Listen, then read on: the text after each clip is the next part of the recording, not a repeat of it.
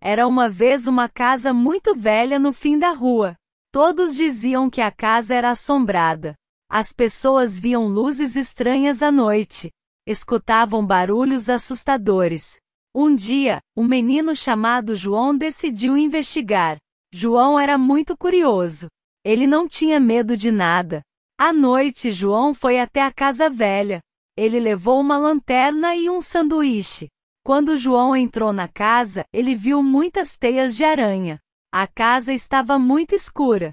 Ele ouviu barulhos estranhos. Mas João não tinha medo.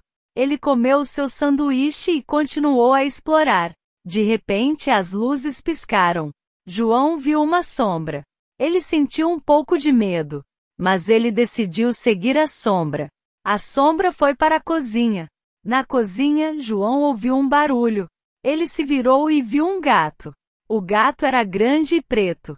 O gato miou e ronronou. João riu. A casa não era assombrada. O gato era o único morador da casa. João contou a todos sobre o gato. As pessoas não tinham mais medo da casa. Agora eles chamavam a casa de a casa do gato. João decidiu cuidar do gato. Ele visitava o gato todos os dias. João e o gato se tornaram melhores amigos. E a casa assombrada se tornou um lugar feliz. O fim.